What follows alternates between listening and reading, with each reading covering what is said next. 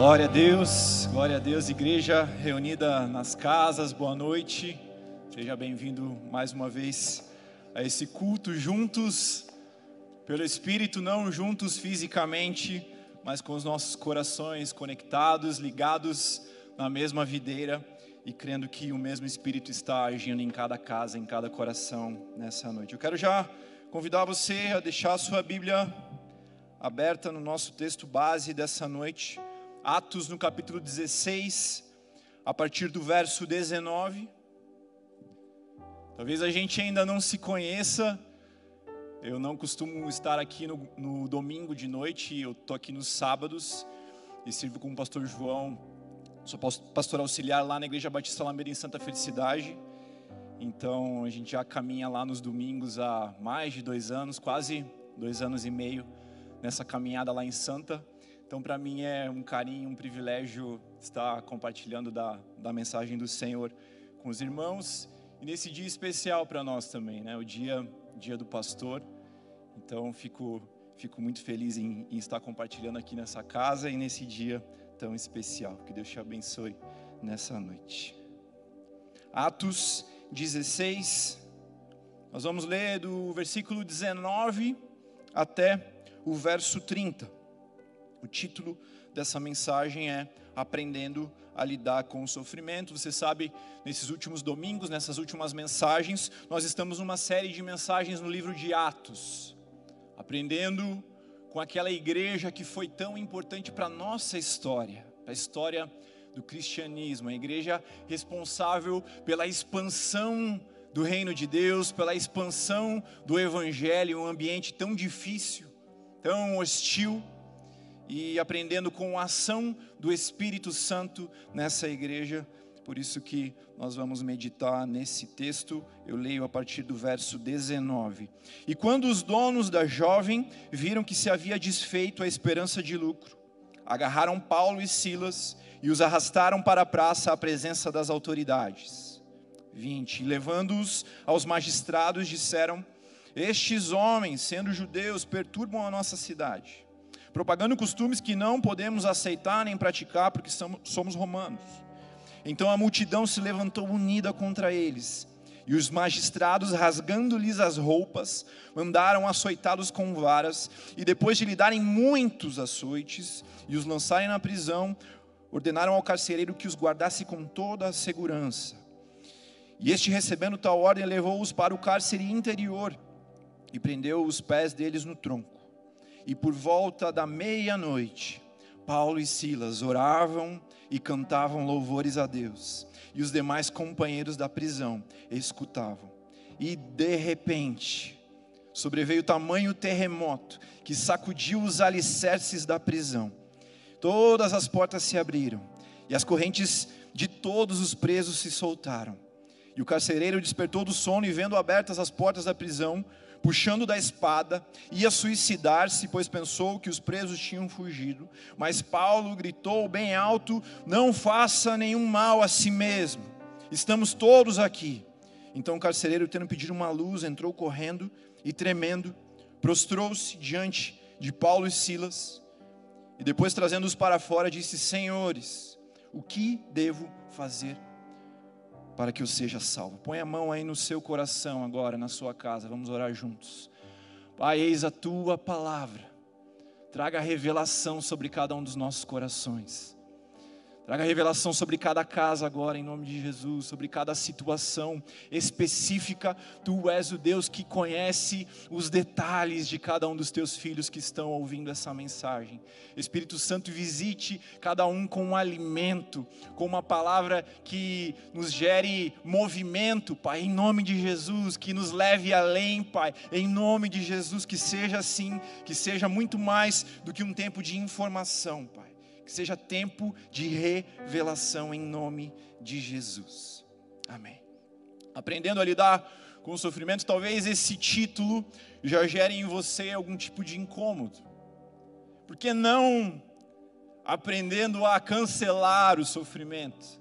Por que não aprendendo a anular o sofrimento? Por que aprendendo a lidar com o sofrimento? Veja um pouquinho do contexto desse capítulo 16 que nós acabamos de ler, sobre como Paulo e Silas estavam, por que eles estavam naquele lugar. Veja, Paulo e Silas, eles haviam sido separados pelo Senhor como apóstolos, como missionários naquela igreja do primeiro século, naquela igreja em Atos. Então, eles estavam cumprindo o seu propósito.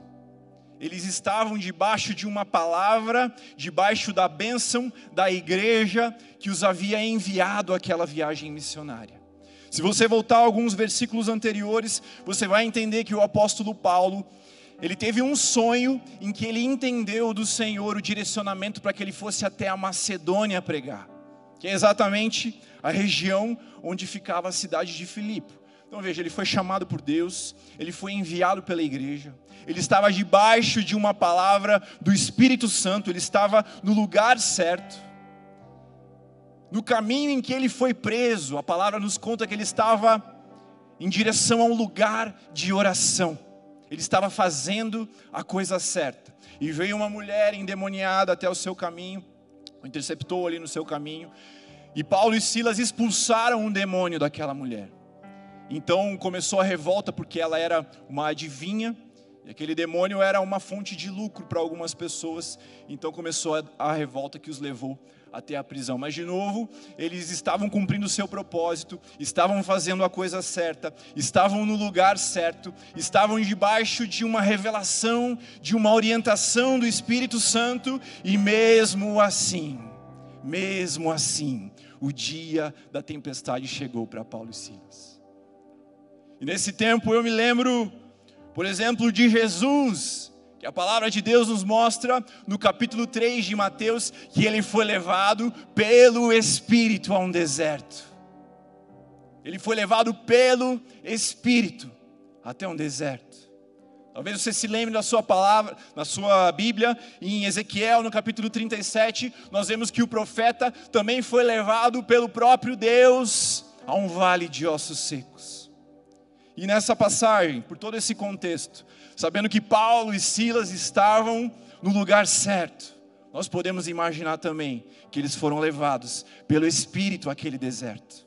Eles foram levados pelo Espírito àquela tribulação que eles estavam passando. E me lembro, olhando para tudo isso, das palavras de Jesus: No mundo tereis aflições. É uma promessa de Jesus para mim e para você. Portanto, Faz muito sentido a gente sair equipado aqui dessa noite, entendendo como lidar com esses dias, como lidar com o dia da tribulação, como lidar com o dia do sofrimento, sabendo que logo depois dessa promessa, entre aspas, que eu, que eu te lembrei agora de Jesus, no mundo tereis aflições, sabendo que há uma palavra de esperança, eu venci o mundo, tenha bom ânimo, tenha bom ânimo.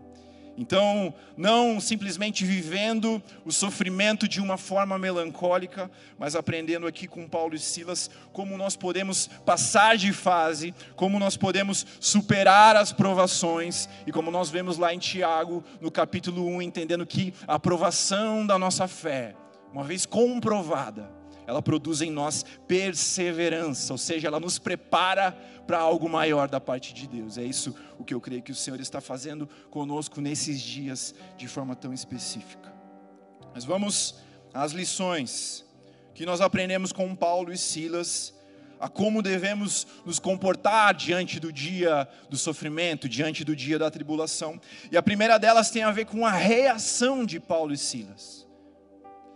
Veja, eu entendo que a reação tem a ver com o nosso reflexo.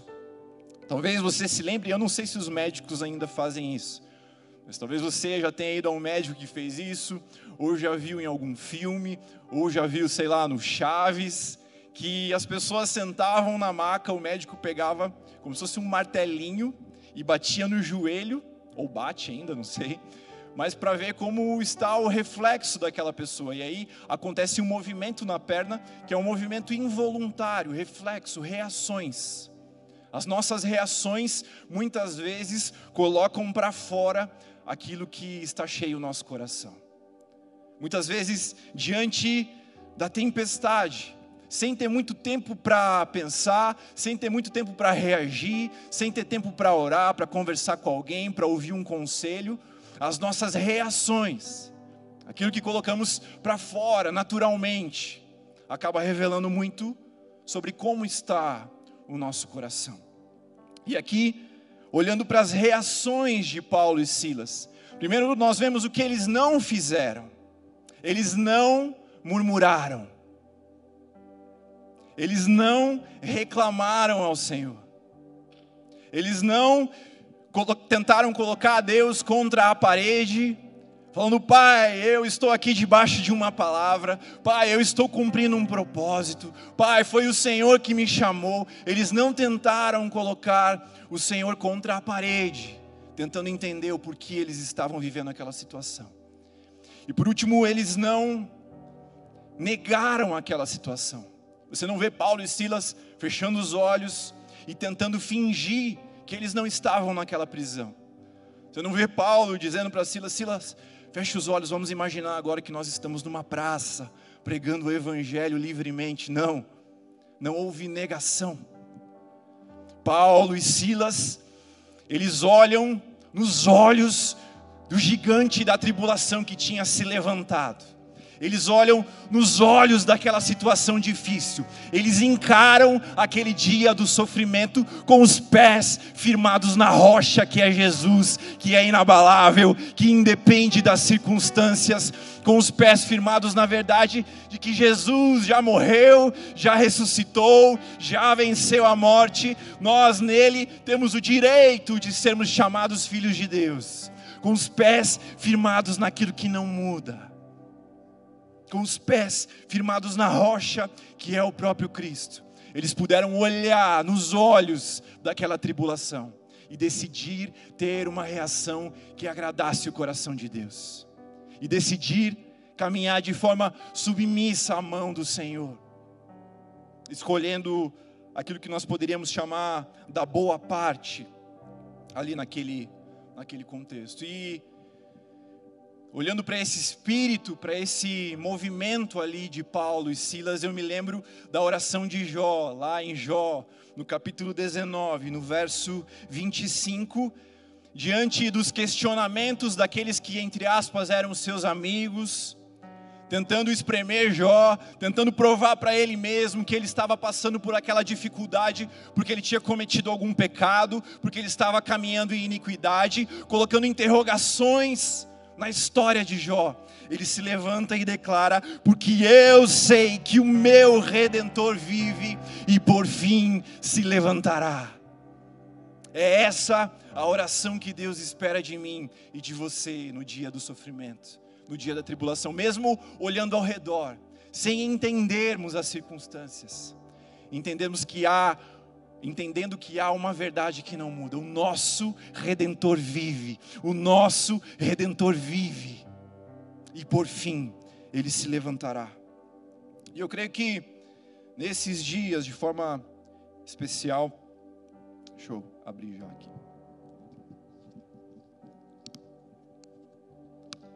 Nesses dias de forma especial, talvez você já tenha ouvido algumas vezes falar sobre aquela passagem de 1 Timóteo, no capítulo 1, no verso 17, que nos fala que Deus não nos deu o espírito de medo, ou que Deus não nos deu um espírito de covardia.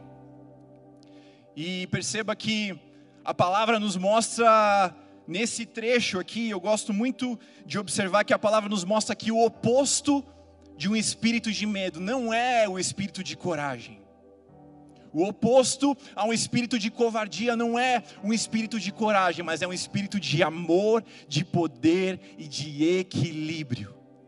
Meu irmão, entenda que para que eu e você, para que a gente tenha reações que revelam que o nosso coração está firmado na rocha, para que no dia ruim, o que saia naturalmente das nossas vidas, da nossa boca, dos nossos pensamentos, para que seja algo que agrade ao Senhor e que revele que a nossa fé está firmada nele. O Espírito Santo, o espírito de equilíbrio, precisa governar a minha e a sua vida.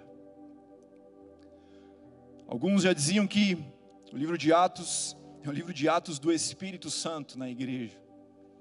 Lucas escreveu a obra Lucas Atos, falando sobre Jesus no Evangelho de Lucas e falando muito sobre o ministério do Espírito Santo na vida da igreja.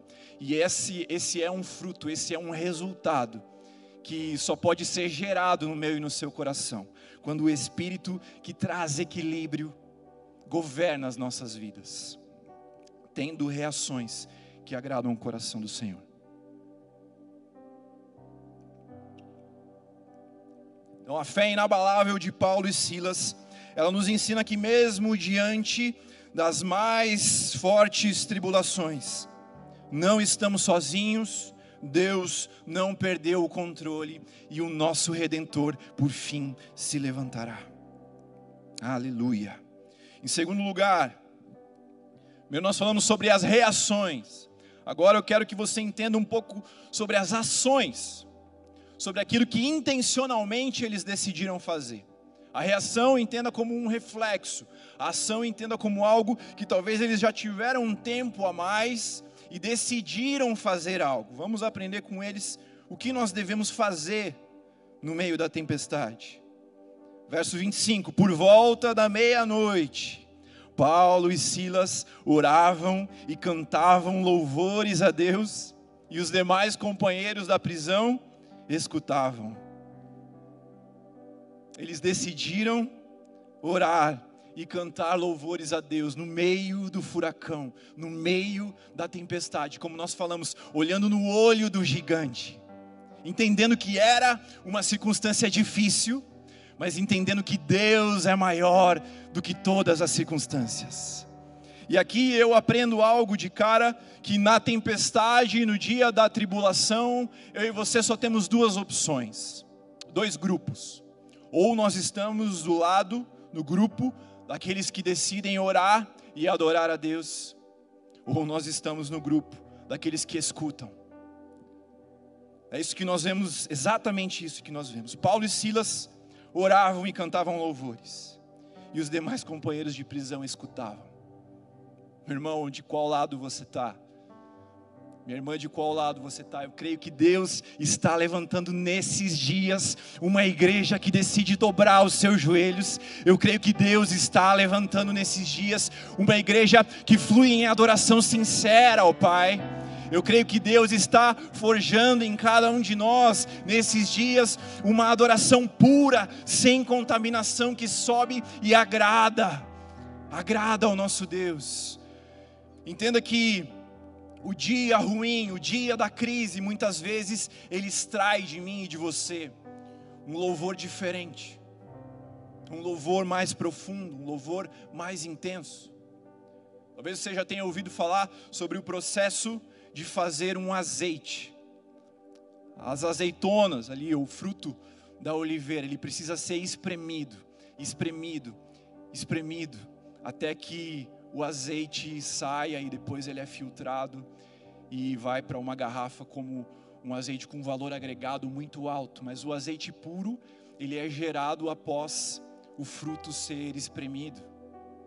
E eu entendo que muitas vezes é assim com a nossa adoração. Eu tenho certeza que se você for escolher algumas canções que tocam profundamente o teu coração, se você for pesquisar sobre a história dessas músicas, muitas delas foram colocadas para fora, foram compostas em momentos de crise, em momentos de angústia.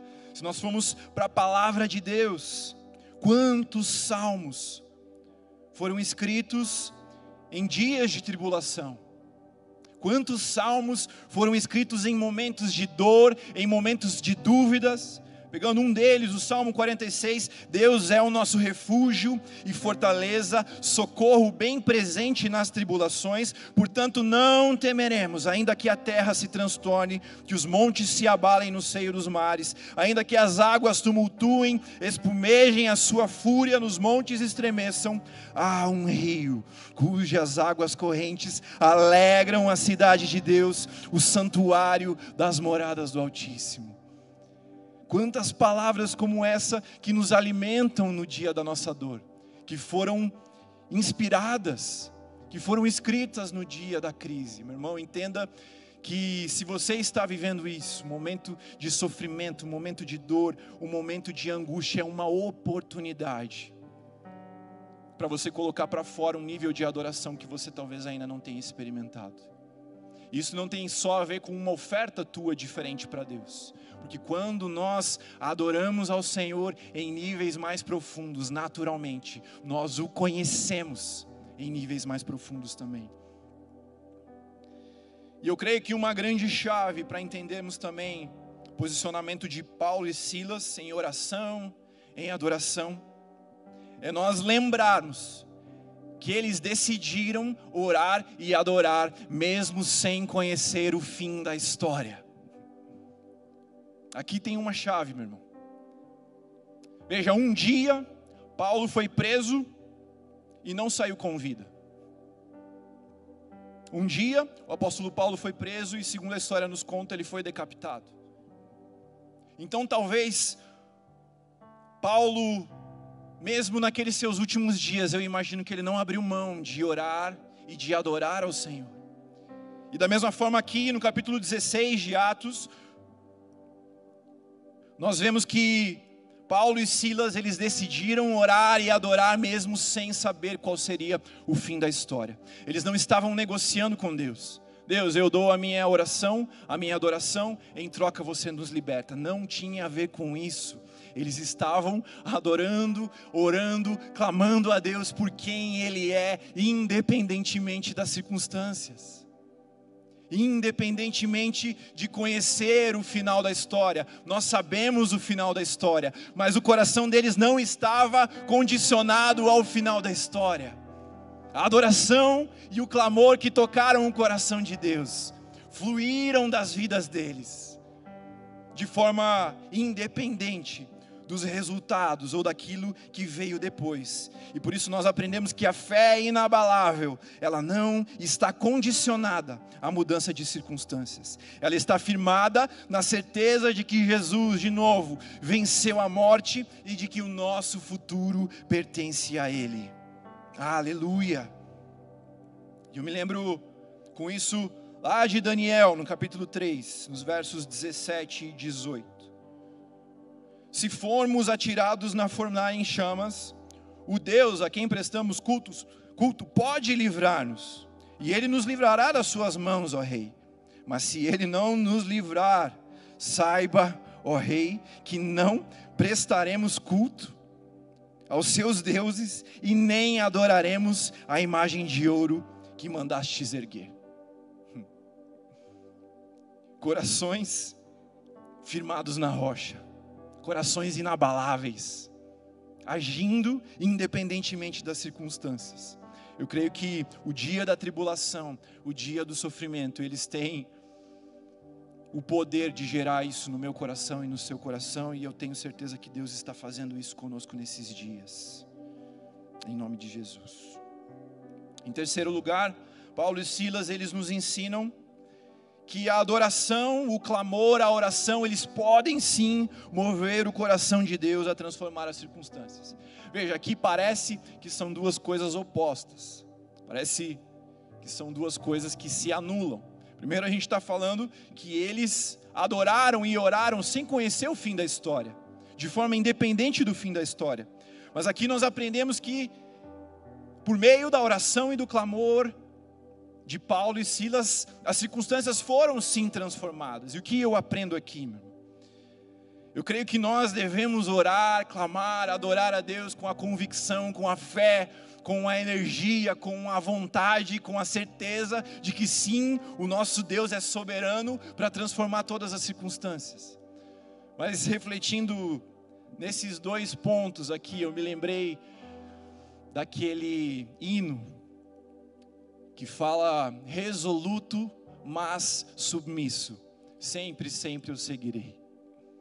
Ou seja, resoluto, alguém decidido, alguém que conhece a raiz da sua fé, alguém que conhece o seu Deus, alguém com fogo nos olhos, alguém com pegada, alguém que sabe que Deus é soberano para transformar todas as situações. E é dessa forma, sim, que nós devemos clamar, que nós devemos adorar o nosso Deus no dia da crise, mas submissos.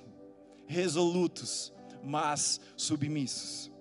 E é isso que nós vemos aqui: corações submissos, mas corações que se posicionaram diante do silêncio dos outros presos, corações que decidiram se posicionar, corações que quebraram o silêncio com o seu clamor, com a sua adoração, que tocaram o coração do Pai e que levaram Deus a quebrar aquelas cadeias. Aleluia!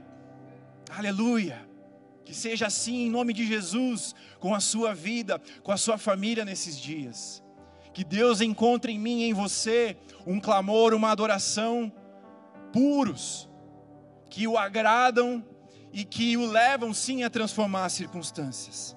E deve ser esse o nosso posicionamento. Mas corações submissos à vontade soberana de Deus. Corações que entendem que os planos de Deus são mais altos do que os nossos planos. Que os pensamentos de Deus são mais altos do que os nossos pensamentos.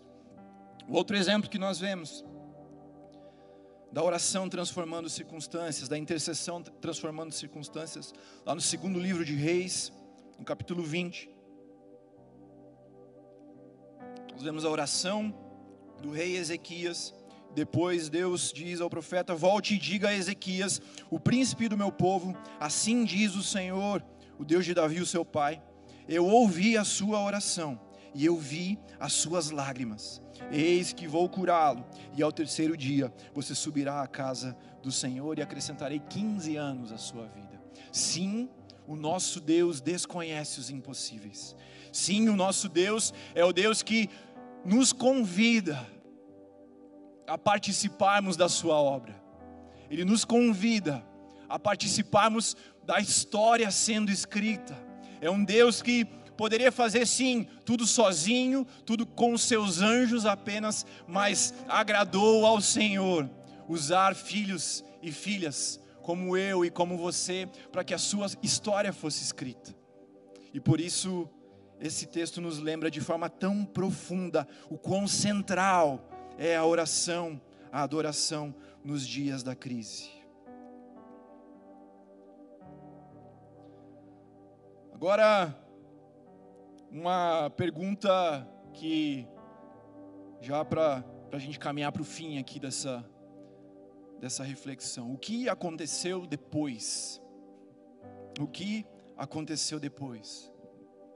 Nós vemos sim um Deus que respondeu à oração, que respondeu ao clamor, que respondeu à adoração daqueles dois homens, que quebrou as cadeias, que moveu impossíveis naquela noite, que libertou aqueles homens.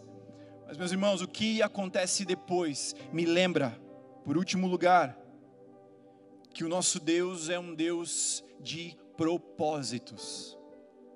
O nosso Deus é um Deus de propósitos. Preste muita atenção aqui. Eu creio que quando nós buscamos motivos, nós olhamos para trás quando no dia da luta, quando no dia da tempestade nós buscamos motivos, nós olhamos para trás.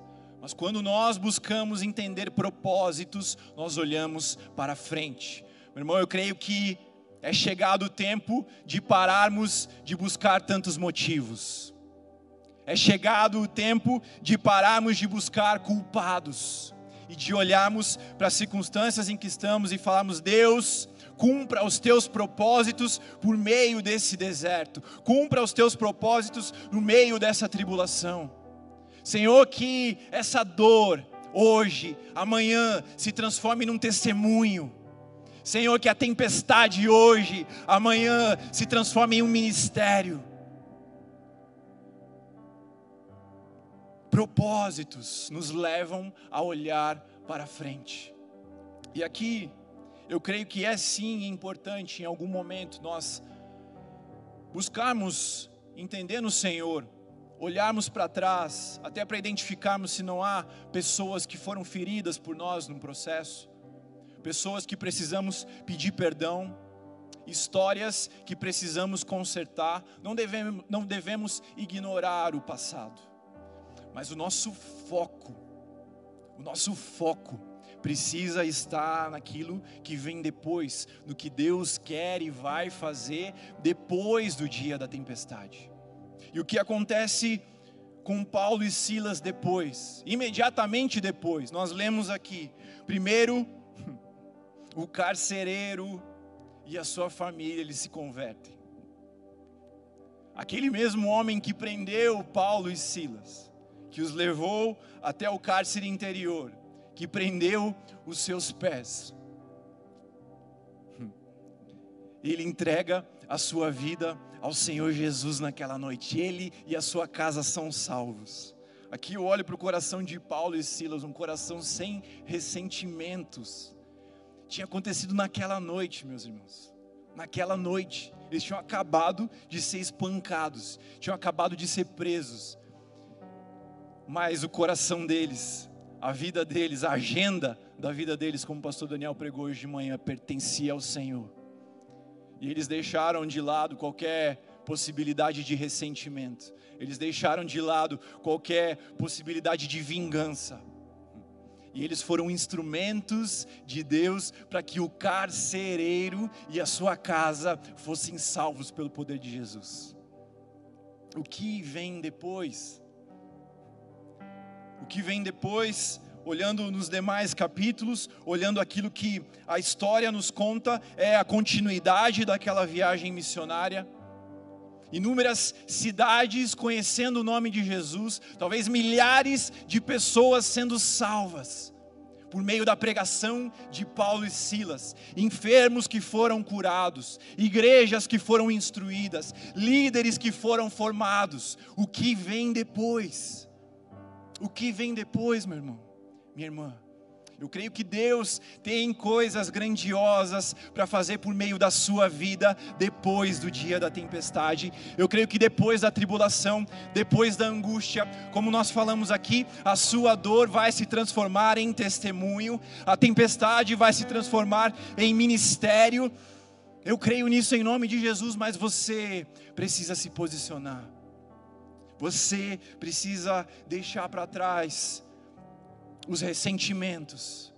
Você precisa entender que Deus pode, inclusive, usar a sua vida para que você seja a voz na vida de pessoas que te feriram, na vida de pessoas que talvez tenham tentado te aprisionar, Quantos são capazes de dizer: Senhor, eis-me aqui. Senhor, não tem a ver comigo, tem a ver com o Senhor. Senhor, eu quero ser um meio para que os teus fins se cumpram na história. Senhor, eu quero ser um meio para que os teus propósitos sejam cumpridos. Quantos podem fazer essa oração? Eu creio que é isso o que Deus tem para mim e para você nessa noite. Primeiro lugar, filhos que são governados pelo Espírito, que têm reações que agradam ao coração do Pai. Em segundo lugar, filhos que são enraizados na oração e na adoração, e que entendem, que entendem que os dias de crise extraem de nós uma adoração pura que agrada o coração de Deus. Em terceiro lugar, filhos que entendem o poder da intercessão, que caminham resolutos, mas submissos ao Senhor. E em último lugar, filhos que dizem: Pai, eis-me aqui, a minha agenda está nas tuas mãos, a minha vida pertence ao Senhor. Faça a tua vontade, cumpra em mim o teu querer, mas que eu seja um instrumento para que a tua história seja escrita, Pai, em nome de Jesus. Vamos orar por isso agora. Quero convidar a banda a subir. Coloque aí a mão no seu coração, agora na sua casa. Vamos orar juntos.